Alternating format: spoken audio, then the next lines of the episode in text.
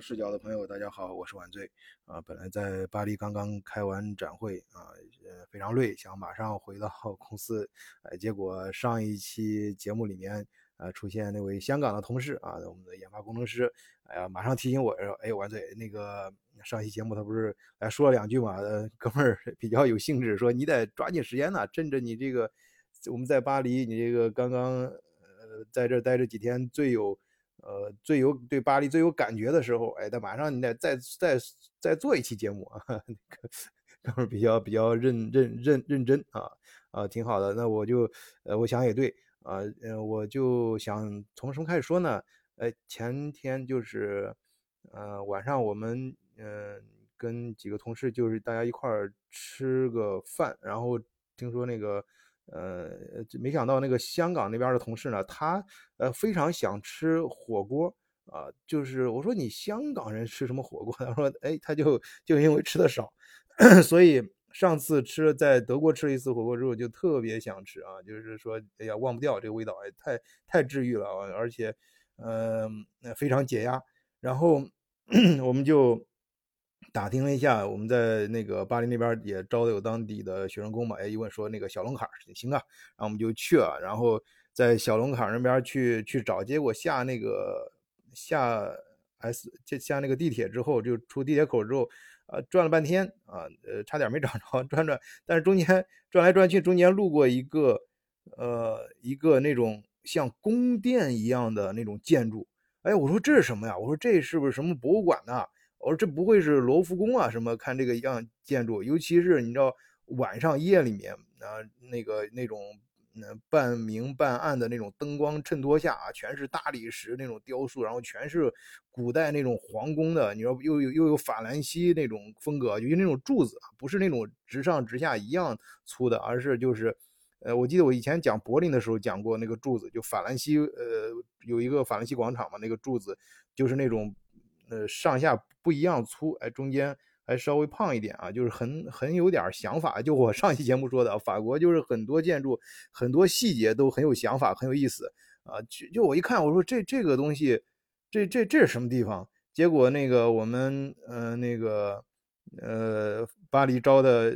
那个当地的员工给我们讲一下，说说这个这个是呃说是巴黎的证券交易所。哎，我说这行啊，我说这这。这这挺挺出乎我的意料，但是呢，我迅速想明白另外一个事儿，呃，就是我以前节目里面跟大家谈到的，我的一个感觉得到了进一步的证实，就是法国的金融其实是很厉害的，就从他这个金融大厅交交易大厅啊就看出来，他很常很重视，就是人家知道至少知道，哎，要把这要找这种啊非常呃有厚重感的。啊，首先一看有来头啊，这种历史这个宫最好是直接就是宫殿，然后在这个基础上，在在外部装修的非常的呃新啊，就是又就是那种又老但是不旧，但是又看上去非常的高贵的这种呃这这这这种建筑啊，这这个作为金融大厅，因为这样才能唬住人嘛。你要让你想你印一张纸啊，你你要给人家那个让人家去花。大价钱买你这张纸啊，你或者买你的合约什么的，你你这个就就就就必须，其实就是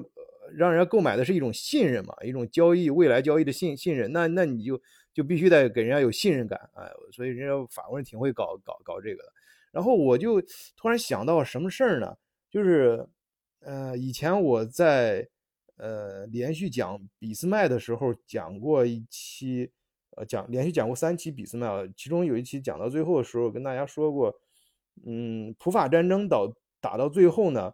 呃，法国其实也进行了赔款，就是那个时候法国的，呃，就法国的金融就已经很厉害了，厉害到什么程度啊？就普法战争，就是普法战争之前，嗯，法国是在拿破仑三世嘛，他顶着这个拿破仑的光环。他本身本人也是拿破仑的亲侄子，然后在呃 在那个法国进行了一系列的革新啊，什么确实搞得不错啊。这其实拿拿破仑三世这个人还是有很多可讲的点的，很有意思。这个人，我个人觉得非常法国，就是很有法国法国的呃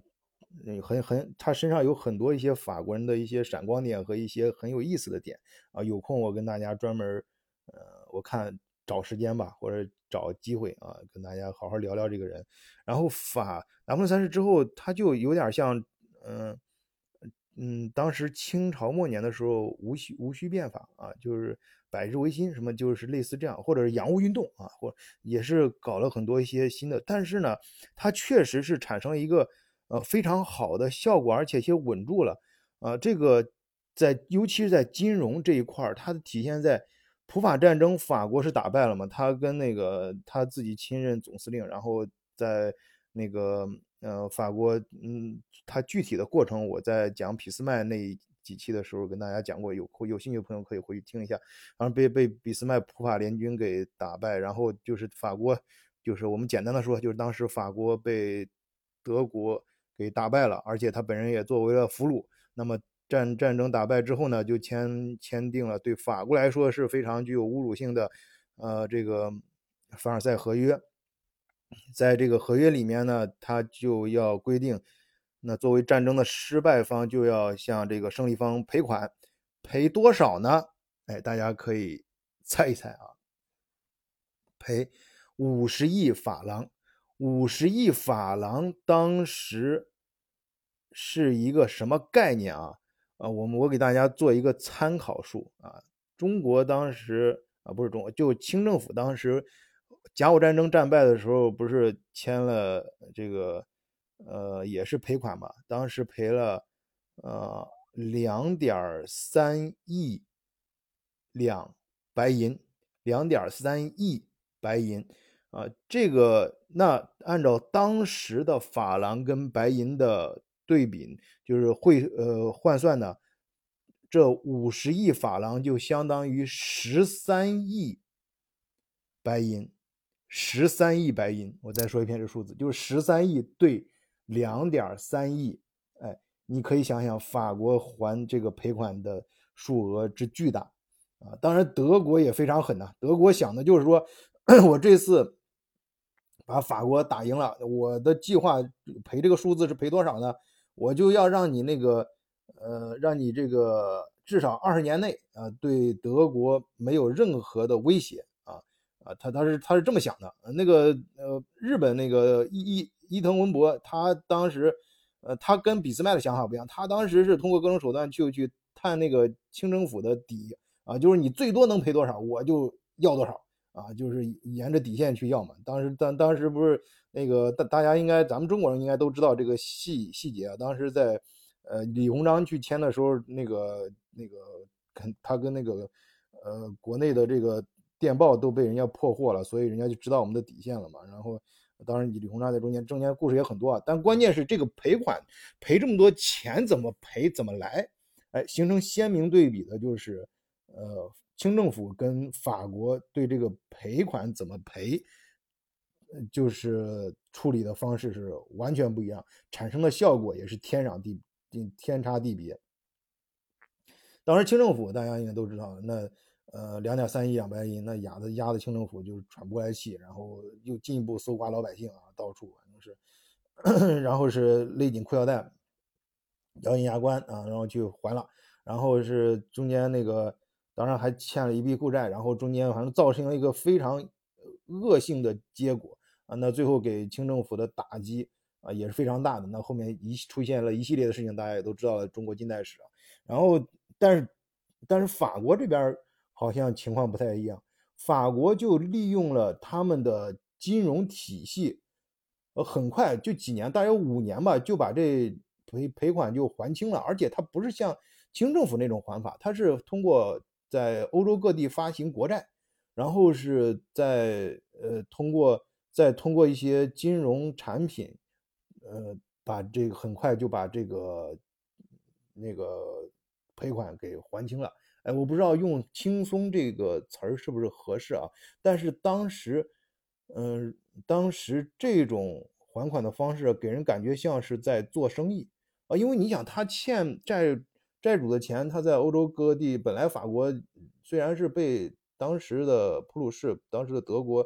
打败，但是他在欧洲的威信，在欧洲的地位还是有的啊。他他呃，他这个去本身就有这个基础在，再加上那你债主也希望他尽早能把钱还上呢，然后就给他一些很多方面的呃一些优惠，然后这个哎，人家这个就通过人家金融层面的运作，很快把这个事事情就做成了，而且把这个还款这个事儿就当成一个生意，进一步促进了他的这个这个金融体系的呃建立。他甚至啊，他甚至当时就是说很多，他一发行这些国债啊，很多这金融产品还是呃德国人，还有不少德国贵族去去买这些这些金融产品啊，花不少钱啊。然后，然后进一步呢，又拿这些钱要进一步促进促进呃他的呃其他的产业的发展，就形成了一个正向循环。呃，但是这笔五十亿法郎呢？落到德国手里面，德国也没闲着。哎，那时候就是德国那一八七一年，呃，这个德国实现了第一次统一嘛，就，呃，这这段历史也跟大家反复说过很多次。他他就拿这笔钱呢，就去，首先他一看，呃，首先是拿真金白银啊，人家就有钱去去看呀。哎呦，德国，我德国统一之后，我得有个统一的银行呀，我得建立银行啊。然后光搞军队也不行，要要建建银银行，然后呢？就是德意志帝国银行，哎，就拿这笔钱就成立了。关键是他从法国那儿还引进了一些制度啊，就学了一些，就怎么去运作银行，怎么去呃去搭建它的金融体系，呃，这个对于德国来说也是非常重要的。所以说，其实我觉得在金融这个层面，金融来这个层面来说，那个法国人是德国人的老师，是一点都不都不过分。嗯，然后再说一下巴黎。巴黎其实，呃，怎么说？我我那个我，其实我们刚到巴黎的时候，第一站是没见没没太敢直接进巴黎，在巴黎东边呃，是法兰法兰西岛，好像是叫那地方，啊，给那个颖达发短信，我说颖达，你再给我定定定位啊，指一下那个给我找个吃饭的地方啊，或者我们当时那儿有个奥特莱斯，我们在那儿逛一逛，同陪着同事嗯买点东西，然后，哎，那个，然后颖达，我我我当时一看。那个周边影达给了一个超亚亚超的定位啊，当时一看，我可以啊，啊，虽然就是说它有点像那个法兰克福，我跟大家以前拍过那个照片嘛，法兰克福，呃，不是有个有个新的区，好多好像感觉跟那个上海感觉恍如是瞬间回到上海一样，开发那种新区很干净啊，呃，路都非常宽呐，然后呃，这个楼啊楼宇啊，然后各方配套设施啊感觉非常好。然后就有点不太像那个欧洲的老老城，哎，法那个法兰西岛那边呢也也有这种感觉啊。我说这挺好，挺干净。我说那个你拿你在这儿有没有那个投资房产啊什么的？哎，拿说，哎呀，这地方这不行啊。说这个这都已经出，这都不是巴，这都不是法国了。这个这我们这外省人，这都这外省，不是我们那个巴黎啊。然后呢，后来这几天啊，有时候就经常就留心去。逛一逛，我说这个，他们说这个小巴黎，小巴黎，这个巴黎内部到底跟周边有什么区别？我去逛的时候，我刚刚开始上一期节目还跟大家说了嘛，其实到到法国就能够感觉到有有些很有意思的东西了。但是小巴黎呢，确实是名不虚传啊，很多小街，它首先它的街道都不宽，而且街道里面的，呃，你甭管它那楼是新楼还是老楼啊，首先是一样高。哎，街道不宽都一样高，而且至少外面这一层都是那种十七世纪、十八世纪的那种呃建筑风格。然后，嗯，但是，然后其次呢，就是非常的干净，很多那个大部分这个床，嗯，那个窗窗户门框啊都有雕刻啊，还有一些很多一些植被、鲜花的这种那个修饰，哎，非常的耐看。啊，这种不太宽的小街上，你像都是那种一样高的，差不多一样高的，两边一样高的这种楼，呃呃，不不，有的是居民，有的是商业啊，就是就是很有赚头，然后人人气也非常旺，呃，周围的人呢，其实，呃，反正这次可能是运气比较好吧，呃，没有没有，并没有遇到，几没。几乎连见都没见到什么这个小偷小劫，反倒遇到一些很有意思的事情啊，就是很很暖心的啊。就我记得旁边有开车从旁边过，有一个那个那个送货司机，呃，开着开着突然停下来，然后我们都在等红灯，他把他伸出手来到外面，我以为是是不是抢红偷红偷偷那个旁边人的，因为旁边有一个那个女的在那个背着包，嗯，骑个那个滑板车也挤在中间。就这点，德国这个法国倒是挺有自由感的。他是不是要偷人家钱包啊？结果不是，他伸出手来是把自己的把那个后视镜给往下扳一下，往下扳下去了。他正车。这我们都在那个等红灯嘛，他搬下去之后，因为什么呢？他给旁边那位女士呢，骑滑板车的女士让开道，哎，让她可以先走。因为红红灯变成绿灯之后，那个滑板车肯定启动的最最早嘛，人家让人家先走，哎，那个 人家那个那女的马上扭扭脸，哎，给人家呃露出了一个非常感谢的笑容，哎，都相互打招呼，哎，就像那个邻里邻邻居啊，就大家很亲近的这种感觉，这种感觉倒是非常好。嗯，然后还有一些其他东西，以后再聊吧。总之，我觉得，啊，每次出差的时候，啊，有时候真的是，嗯，有很多一些想法，啊，很多一些感想，嗯，能跟大伙分享的就分享一些啊，有些不愿分享的，我们可以群里面或者私下再跟大伙聊啊。呃，我们那个，呃，还是欢迎大家加入德国视角的听友群啊，在群里面可以。跟欧洲嗯各地的小伙伴们啊，你可以直接建立关系啊，相互聊聊天，了解一下当地的啊人文风景，这样的话有利于你把你头脑中就是书本上或者网上学到的啊认知到的对对欧洲的一些呃看法呢，可以和现实中的一些细节结合起来啊，这样的话就更有立体感了。好，谢谢大家收听本期节目，就聊到这儿，再见。